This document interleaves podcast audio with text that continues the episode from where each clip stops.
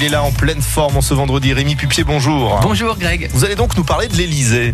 Oui, il vient d'y avoir une réception bien particulière à l'Elysée. Les maîtres boulangers, vous voyez, je parle de gastronomie, hein. la Confédération nationale de la boulangerie-pâtisserie française, les meilleurs ouvriers de France, les meilleurs jeunes boulangers et les talents de la vente ont été invités à l'Elysée pour la traditionnelle cérémonie de partage de la galette.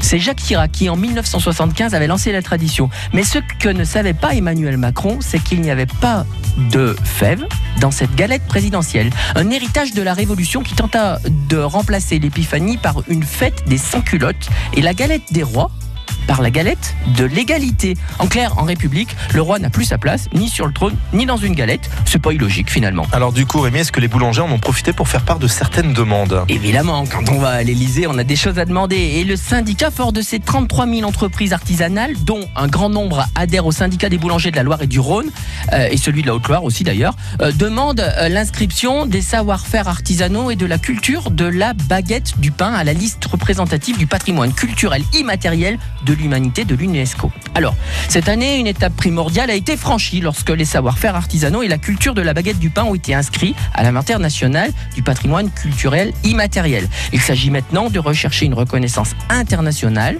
auprès de l'UNESCO, ce qui est justifié par le fait que cette candidature est populaire et emblématique des savoir-faire boulangers de la France. 9 Français sur 10 soutiennent cette initiative de ce patrimoine qu'on a avec ce bon pain. Notre pain français est tellement bon et on a pour voyager, c'est bien ici que le pain est le meilleur.